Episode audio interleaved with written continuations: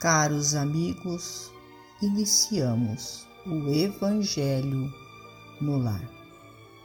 Rogamos a Deus, nosso Pai, a Jesus, médico de homens e de almas, o amparo e o auxílio, para que juntos possamos orar por nós e por todos os nossos irmãos necessitados.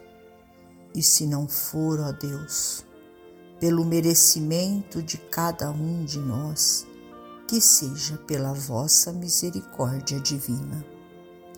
E unidos nesta corrente fraterna, permitamos que os nossos amigos espirituais, trabalhadores da vitória do bem, adentrem os nossos lares, trazendo a cada um de nós a ação medicamentosa para o nosso corpo e para a nossa alma. Luz na lâmpada. Não nos achamos a sós nem relegados às nossas próprias forças. Conosco está o Senhor como a energia da usina está na lâmpada singela.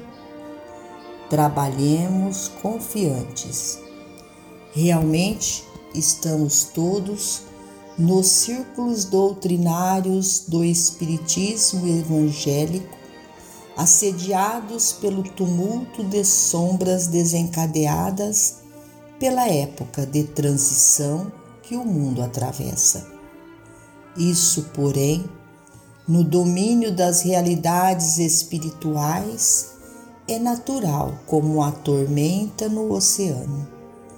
Impossível sofrear os elementos em desvario, mas justo e necessário que cada embarcação esteja firme sob o leme seguro. Até certo ponto, é preciso que saibamos ceder ao vento rijo, permitindo que ele passe sobre nós sem que lhe ofereçamos demasiada resistência, a fim de não gastarmos em vão nossos recursos.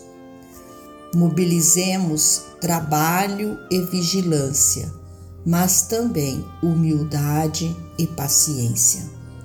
Nesse sentido, rogamos aos companheiros de serviço terrestre socorrerem os irmãos transviados nas trevas sem se deixarem influenciar por eles, amparar o doente sem absorver-lhe a enfermidade, ouvir os infelizes e consolá-los, contudo, entregá-los ao Senhor porque apenas o Senhor possui recursos suficientes para guiá-los e nutri-los, renová-los e reabastecê-los como é preciso.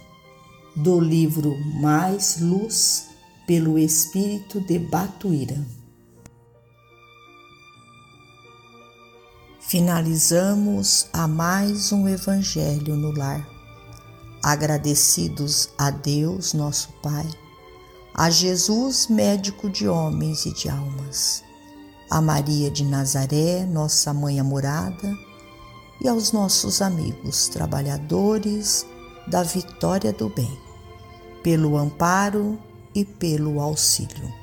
Fiquem todos com Jesus e até amanhã, se Deus assim o permitir.